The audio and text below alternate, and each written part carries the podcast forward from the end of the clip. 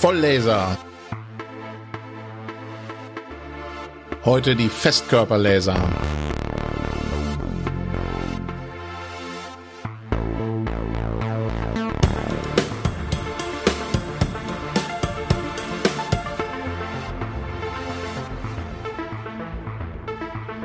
Moin Sven. Moin Knut, wie läuft's? Super. Und bei dir? Ausnehmend gut. oh Life Gott. is great. Ja, merkt man, dass das gelogen war. es ist ja. Corona und alles nervt, aber was soll's. ja, aber heute ist der erste Schultag und es ist noch kein Kind zurückgekommen. das ist ja schon mal äh, ein guter Einstieg. Ja. Und beide sind weg, also naja. Anderes Thema. Wir wollten eigentlich über Festkörperlaser reden und nicht über Corona. genau, lass das doch mal tun. Also, wir haben ja über die CO2-Laser bereits gesprochen. Und jetzt kommen wir zu den Festkörperlasern. Die sind erstmal toll, weil man die Strahlen in die Faser bekommt. Die Laser, über die wir heute reden, sind die Neodymiac-Laser, Faserlaser und Scheibenlaser. Alle haben eine Wellenlänge um ungefähr einen Mikrometer also unsichtbar fürs menschliche Auge, aber gerade so. Also nah am sichtbaren Bereich, also im Nahinfraroten. Und eigentlich können wir da so ein bisschen entwicklungsgeschichtlich heute drüber reden. Dann versteht man so ein bisschen, wie die funktionieren und was es denn da heute für relevante Technologien gibt.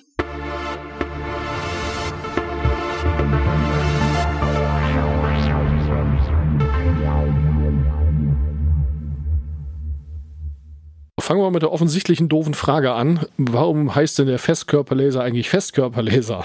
Weil das Lasermedium, also das, was die Eigenschaft hat, die ähm, ein oberes Laserniveau, metastabiles Niveau, äh, dass, dass diese Eigenschaften in einem Feststoff stecken. Diese Eigenschaften hatten wir beim CO2-Laser. Die Folge war ja als letztes dran in den Vibrationsniveaus der Gase CO2 und Stickstoff, aber diesmal handelt es sich um einen Festkörper. Also fest ist das Lasermedium.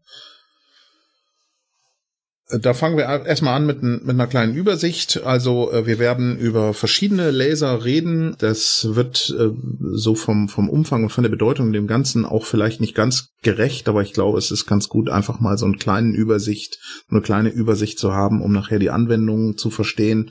Denn es gibt da eine Menge verschiedene Typen. Es ging alles los mit dem Neodymiac-Laser. Das ist ein Kristalllaser. Da werden wir äh, später oder gleich von sprechen und den gibt es einmal Lampen gepumpt und Dioden gepumpt. Das hat Auswirkungen auf die Strahleigenschaften und heutzutage eher verbreitet sind die Scheibenlaser und die Faserlaser. Das klingt jetzt alles sehr unterschiedlich, ist aber vom Grundprinzip her alles sehr ähnlich und deswegen subsumieren wir die hier alle in dieser Folge. Die Neodymiac-Laser, also diese ganzen Laser haben alle eine Wellenlänge um ein Mikrometer, äh, wie bereits gesagt, also nah am sichtbaren Licht, aber im äh, Nahinfraroten und können in einer optischen Faser geführt werden. Die Laser sind sowohl gepulst als auch CW betreibbar, also es gibt auch gütegeschaltete Laser und ähm, man kann mit denen eine Menge Dinge tun, schweißen, schneiden, beschichten, Oberflächen behandeln und so weiter. Das ist also ein weit verbreiteter Lasertyp in industriellen Fertigungsprozessen. Die Neodymiac-Laser, insbesondere die lampengepumpten, haben einen sehr schlechten Wirkungsgrad. Also der, Wirkungsgrad ist bei 1% bis 5%. Also ähm, relativ niedrig. Also bei einem Kilowatt Laserleistung muss man 100 Kilowatt reinstecken an elektrischer Leistung und eine Menge Wärme abführen.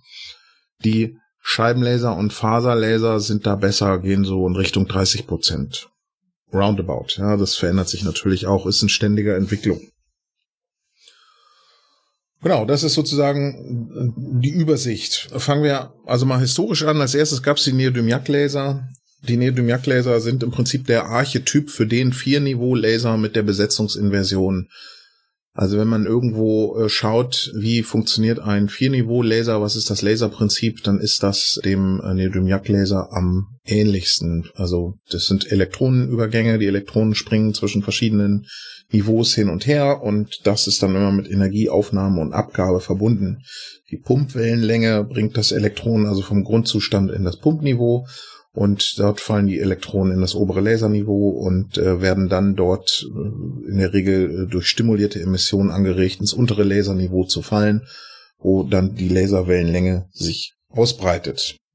Das heißt, die Pumpwellenlänge hat eine, also ist, ist ähm, ähm, entscheidend. Es gibt auch ein Pumpband, also es gibt einen Wellenlängenbereich, den man da haben muss, aber der muss höher energetisch sein als die Laserwellenlänge. Und das ist etwas, was äh, ganz wichtig ist. Da kann man sich schon vorstellen, wenn man diodengepumpte Laser hat oder lampengepumpte.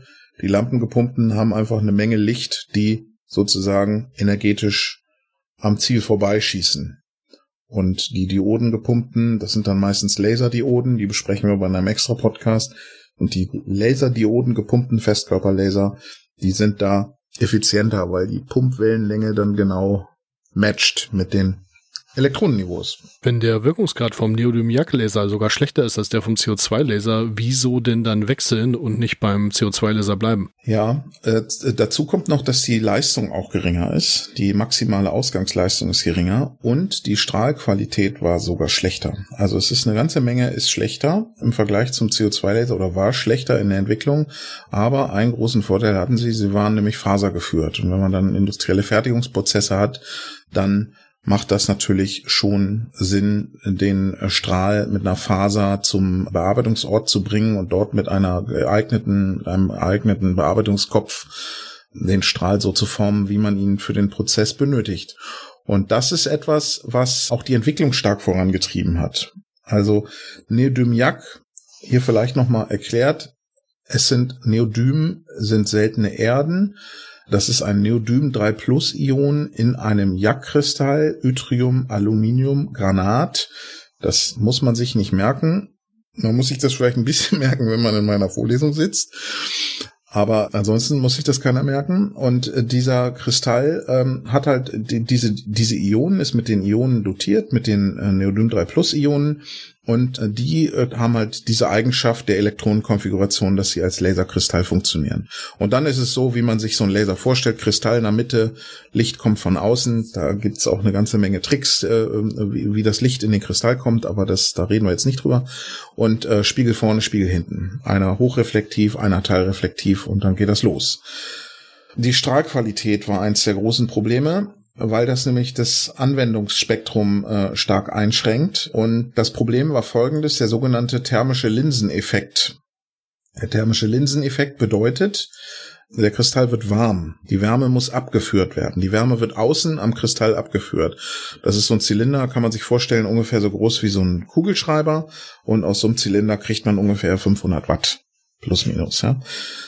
Und aus diesem, dieser Zylinder wird halt außen gekühlt und in der Mitte ist er warm, da ist der Laserstrahl auch am intensivsten, also hat man einen Temperaturgradienten. Das heißt, die Temperatur wandert nach außen. Außen kühl, innen warm, das heißt, die Temperatur ändert sich entlang der Oberfläche. Und wenn man sich jetzt die Stirnseiten von dem Kristall anguckt, also von diesem Zylinder, in der Mitte ist er warm, was passiert? Äh, der Kristall dehnt sich aus. Genau, in der Mitte dehnt er sich aus. Am Rand heizt er sich aber nicht auf. Was passiert? Der dehnt sich nicht aus und dadurch haben wir eine Verformung des Kristalls. Das heißt, wir haben im Prinzip äh, drinnen ist er, ist er länger und nach außen hin wird er mal kürzer. Genau. Und das äh, führt zu einem Linseneffekt. Es gibt noch einen zweiten Effekt, der dazu kommt, und das ist der Effekt, dass der Brechungsindex, also die optischen Eigenschaften des Kristalls, sich auch mit der Temperatur ändert. Diese beiden Effekte können kontraproduktiv also die können entgegenwirken oder äh, parallel, also sich verstärken. Nee, sich verstärken ist falsch, aber sie können halt in die gleiche Richtung zeigen oder eben nicht und ähm, damit halt eben zu einem Effekt sorgen, der dann den Strahl verformt und dann passt er, also dann, dann stimmt das, das ganze Setup nicht mehr und die Strahlqualität wird am Ende schlechter. Ähm, was da unbedingt, was da hilft, ist natürlich, wenn man den Prozess effizienter gestaltet, dass er in der Mitte nicht so viel wärmer wird als am Rand. Da, dadurch kann man mit dem Diodenlaser äh, mit dem Dioden gepumpten Festkörperlaser halt schon mal was erreichen. Ich kann hier sogar Zahlen nennen, äh, die veröffentlicht worden sind. Also ein Neodymiac-Stab, der lampengepumpt ist. Da kriegen wir mit 600 Watt kriegen wir eine Strahlqualität von 25 Millimeter Millirad raus. Das natürliche Minimum wäre irgendwas bei 0,4, also unter 1, 1 Millimeter Millirad. Also wir sind deutlich zu hoch in der, in der Strahlqualität. Wenn man ihn Dioden gepumpt nimmt, in einem gleichen Setup mit der gleichen Leistung, in einem also vergleichbaren Setup mit der vergleichbaren Leistung, kommt man auf 10 Millimeter Millirad. Also man kann die Strahl, das Strahlparameterprodukt mehr als halbieren bei der gleichen Leistung. Oder, wenn man eben in die andere Achse guckt, sagt man, 15 Millimeter Millirad im Neodymium-Laser kriegt man mit 400, nee, mit 500 Watt hin beim Diodengepumpten kriegt man da sogar 800 Watt aus dem Stab. Denn da ist dann nämlich die Strahlqualität auch eine Funktion der Leistung. Das ist natürlich blöd. Je, je wärmer der Laser wird, desto mehr fällt die Strahlqualität ab. Da braucht man dann Regelungsmechanismen und so weiter. Also das ist halt alles nicht so ganz einfach geworden. Und dann gab es zwei Entwicklungen, zwei Trends. Und das sind die, die quasi heute ähm, immer noch als konkurrierende Produkte nebeneinander stehen. Das eine kommt aus der optischen Telekommunikationstechnik, wo man nämlich die, die Fasern, die optischen Fasern, um eigentlich Kommunikationstechnik zu betreiben, also im Wesentlichen Internet über den Kanal bringen und so, äh, dotiert mit seltenen Erden und die anregt, um äh, das Licht zu verstärken. Wenn man einen Verstärker hat, hat man schon fast einen Laser, dann baut man noch einen Resonator ein, man baut Spiegel in die Faser ein und lässt den Strahl direkt in der Faser entstehen. Das war, waren natürlich geringe Leistungsbereiche, aber die Firma hat halt angefangen, das Ganze hoch zu skalieren und mittlerweile kann man Faserlaser kaufen mit sage und schreibe 100 oder auch 200 Kilowatt. Stand heute, 2020. Ja, das war eine ganz schöne Hausnummer. Das ist eine ganz schöne Hausnummer. Also das heißt, die, die, die, die Schallmauer ist durchbrochen und das ist natürlich schick. Und vor allen Dingen kann man diese Laser auch herstellen in einer Strahlqualität, die ähm, beim M Quadrat von 1,1 ist, also nah am physikalischen Minimum ich weiß nicht, was man da kaufen kann. Da sind, glaube ich, 10 oder 20 Kilowatt sicherlich auch möglich. Ob das technisch Sinn macht, sei mal dahingestellt für irgendwelche Industrieprozesse oder, oder, oder wissenschaftliche Prozesse. Aber es ist zumindest möglich. Und das ist natürlich toll. Also man kann mit diesen Faserlasern halt extrem hohe Strahlqualitäten und extrem hohe Leistungen erzeugen. Und das jetzt endlich mit einem Laserstrahl, den man auch in die Faser bekommt. Äh, also er ist ja schon in der Faser. Ne? Ähm, also man hat alle Vorteile vom CO2-Laser und eine kürzere Wellenlänge, was eigentlich eine bessere, also was oft ein Vorteil ist in vielen Anwendungen. Und ähm, man hat das auch noch zu einem besseren Wirkungsgrad und es ist eigentlich alles schick. Parallel dazu gab es eine andere Entwicklung von der Firma Trumpf, den sogenannten Scheibenlaser. Der Scheibenlaser ist so, dass man das Neodym aus dem Jack, Neodym-Jack-Kristall ersetzt hat durch Ytterbium und ein und das äh, das passt besser rein in den Kristall. Es ist auch, glaube ich, kein Jagdkristall und ähm, ist auch nicht so wichtig, aber das Ytterbium kann man jedenfalls höher dotieren und so ein Scheibenlaser, da ist der Kristall dann so groß wie so eine 2 Euro Münze im Umfang, aber nur so 200 Mikrometer dick. Da kommen irgendwas nagel mich fest, aber 500 oder 1000 Watt raus oder so. Aber das wird dann auch gepumpt. Und der Trick hier ist eben, dass man diese Kristalle auf Kühlkörper auflötet, die dann hochreflektierend sind und damit den Temperaturgradienten senkrecht auf die optische Achse stellt und nicht mehr äh, parallel zur optischen Achse stellt und nicht mehr senkrecht stellt und damit halt diesen thermischen Linseneffekt nicht mehr hat oder stark reduziert hat. Und da kann man auch Laserstrahlen mit sehr hoher Strahlqualität erzeugen, kann die dann in eine Faser koppeln und äh, damit auch äh, tolle ähm, Strahlqualitäten in einer Faser mit sehr hohen Leistungen äh, zur Verfügung stellen und das bei guten Wirkungsgraden.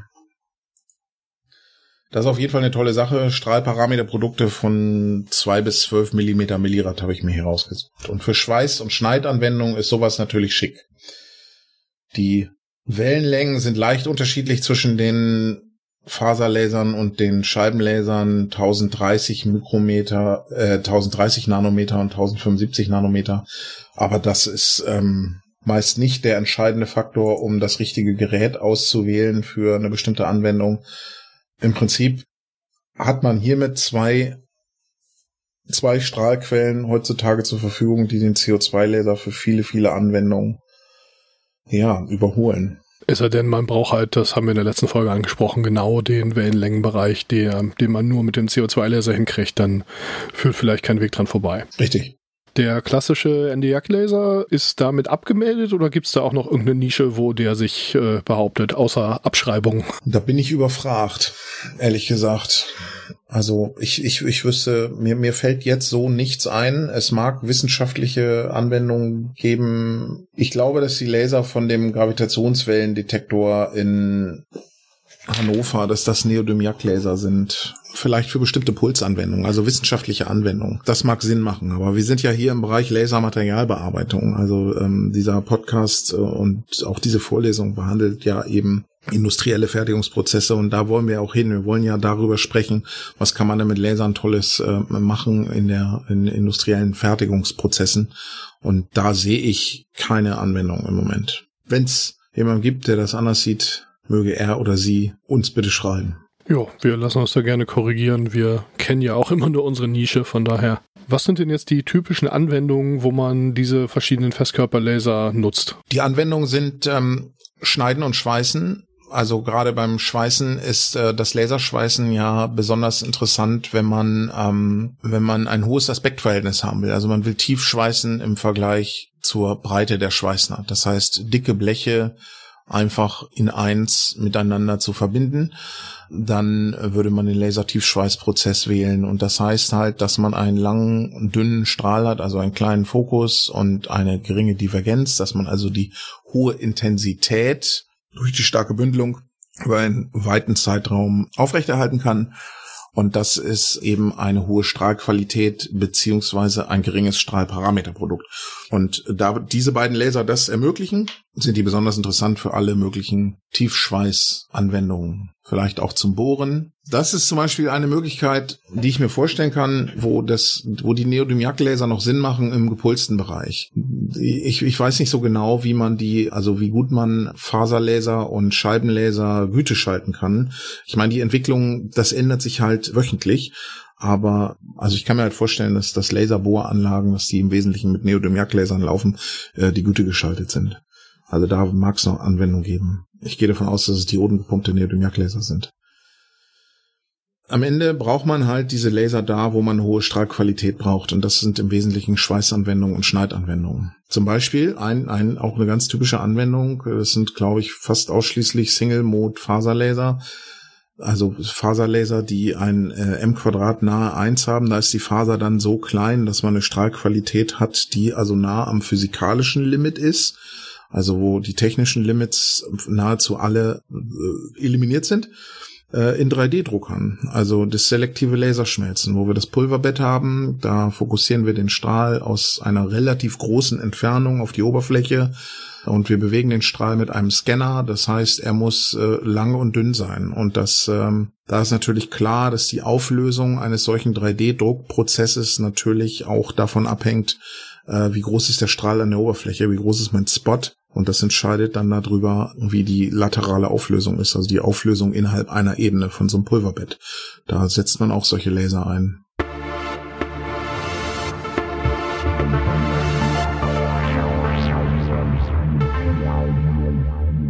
So, wenn ich jetzt einen zukunftssicheren Laser kaufen möchte und ich will mich da irgendwie voll reinnörden und so weiter, was kaufe ich denn dann? Äh, was wird sich am Ende durchsetzen? Faser oder Scheibenlaser? Sag doch mal. Von wem kaufe ich Aktien? Egal, was ich jetzt sage, da kriege ich Ärger. Sag doch am besten nichts. also das ist schon spannend, ne? dass sie, diese beiden Konzepte nebeneinander bestehen. Ich, und da, da gibt es halt auch kontinuierliche Entwicklungen. Es gibt auch Entwicklungen, um das hier schon mal ähm, zu, zu, zu trailern sozusagen oder zu teasern, es gibt auch bei den Diodenlasern äh, Entwicklungen, die ermöglichen, dass die Diodenlaser bessere Strahlqualitäten haben. Aber darüber reden wir wahrscheinlich eher beim nächsten Mal. Ähm, es gibt, ähm, äh, es gab oft ähm, äh, so eine Art Glaubenskrieg zwischen Faserlaser und äh, Scheibenlaser, der sich äh, dargestellt hat. Ich, ich würde sagen, für die Anwendung sind die beide gleich gut erstmal im ersten Sinne. Ich mag an den Faserlasern gerne, dass der Strahl in der Faser bleibt, bis er am Bearbeitungskopf rauskommt. Also es gibt natürlich da auch die Möglichkeit mit Strahlweichen und so weiter. Da muss man den Strahl rausnehmen und ihn wieder einkoppeln. Aber ich mag, ich mag einfach, dass es simpel ist, dass der Strahl geführt wird bis zum Bearbeitungskopf und da tritt er das erste Mal aus der Faser raus und er bleibt eigentlich die ganze Zeit da drin. Der Laserstrahl selbst. Da ist ein Scheibenlaser mit Sicherheit komplexer. Was ein Scheibenlaser aber jetzt auch sehr attraktiv macht, ist äh, die Frage, also die Frage ist halt für moderne Anwendungen wie das Kupferschweißen, wenn man hingeht, wir wollen Laser mit äh, kürzeren Wellenlängen haben, also deutlich kürzeren Wellenlängen, also im sichtbaren Bereich, grüne oder blaue Laser. Blaue Laser gibt's jetzt von den Diodenlaserherstellern, die sind ganz, ganz schick, was es angeht. Und die grünen Laser, es gibt immer die Möglichkeit, den Laserstrahl oder die Laserstrahlung Frequenz zu verdoppeln. Das heißt, die Wellenlänge zu halbieren. Und das sind besondere äh, nichtlineare Kristalle, die man dafür braucht, die man in den Laserstrahl einbringen muss. Und die Konvertierungseffizienz, also wie viel geht von der Laserstrahlung in die frequenzverdoppelte Strahlung über, hängt, glaube ich, zum Quadrat, ja, das, das, hängt im Quadrat von der Intensität ab, mit der wir einstrahlen. Das heißt, es macht Sinn, sowas im Resonator zu machen. Und dann zum Beispiel vielleicht nur den grünen Laserstrahl rauszulassen, wenn wir jetzt mal bei der 1 Wellenlänge bleiben. Also Neodymium-Laser ist bei 1064 Nanometer, da kommt 532 Nanometer raus, also die Hälfte der Wellenlänge. Das ist grün. Wie zum Beispiel ein grüner Laserpointer. Und also beim Scheibenlaser kann man das halt innerhalb des Resonators machen. Da kann man die Kristalle einbringen. Wenngleich das eine Technologie ist, die glaube ich noch nicht so ausgereift sind, weil ich glaube, die Kristalle sind auch schnell kaputt. Also nicht grundlos gibt's das jetzt erst, aber die Not des, des CO2, des Quatsch, des Kupferschweißens macht's halt sehr attraktiv, weil Kupfer sehr hoch reflektierend ist und die Absorption geht hoch, wenn man ins Grüne geht. Ich habe parallel nochmal nach Anwendung für Neodymium-Jagdlaser geguckt und frequenzverdoppelte Neodymium-Jagdlaser werden auch zur Entfernung von Tätowierungen eingesetzt. Ja, Medizintechnik blende ich immer so ein bisschen ausgedanklich. Ja, natürlich ist das auch alles in der Medizintechnik von Relevanz. Genau. Es gibt auch Jetzt sind wir ja ein bisschen in der, in der, in der Laberrunde hier hinten, aber es gibt ja auch andere Laser, also andere Jackkristalle, die, oder Kristalle, die mit anderen seltenen Erden dotiert sind. Also es gibt auch Thulium, Jack, Holmium, Jack, an solche Begriffe erinnere ich mich noch, die haben dann immer leicht andere Wellenlängen. Keine Ahnung, drei Mikrometer, 1,5 Mikrometer. Das ist für die, für die Lasermaterialbearbeitung, also wenn wir von, ich sag mal, toter Materie reden, ist das meist nicht so interessant, aber bei Gewebe ist das interessant. Ich musste das mal im Studium machen mit diesen Lasern auf dem, auf dem Schnitzel rum äh, schießen und auf dem Apfel. Und dann sieht man halt, dass sie halt unterschiedlich stark absorbieren, man das Gewebe unterschiedlich tief beeinflusst und so weiter. Aber wer gewinnt, Faserlaser oder Scheibenlaser im Rennen der industriellen Fertigungsprozesse, ist ein, ein Glaubenskrieg. Ich glaube, beide haben ihre Daseinsberechtigung, aber sie sind von der Eigenschaft des Strahls, der da vorne rauskommt, schon sehr ähnlich. Ja gut, und oft entscheidet da ja dann auch nicht das Prinzip, sondern was es sonst noch so für Features gibt. Ich sag mal jetzt irgendwie VHS versus Beta versus Video 2000 für die ganz Alten, die werden sich erinnern. Video 2000, das war das bessere System. Ja, es gab da aber halt eine Kategorie von Filmen in der Erwachsenenunterhaltung und die kam halt auf VHS raus und es gibt also bis heute Leute, die behaupten, das wäre der Hauptgrund, warum sich das Format am Ende durchgesetzt hat. Ja, komm Sven, wir gucken uns Star Wars auf Laserdisc an. Ja, solche Verrückten gibt's noch. Ja, dann, äh, das ist auch ein guter Schlusssatz. Laser von Laserdisc. Schönen Tag noch, bis zur nächsten Folge. Bye bye.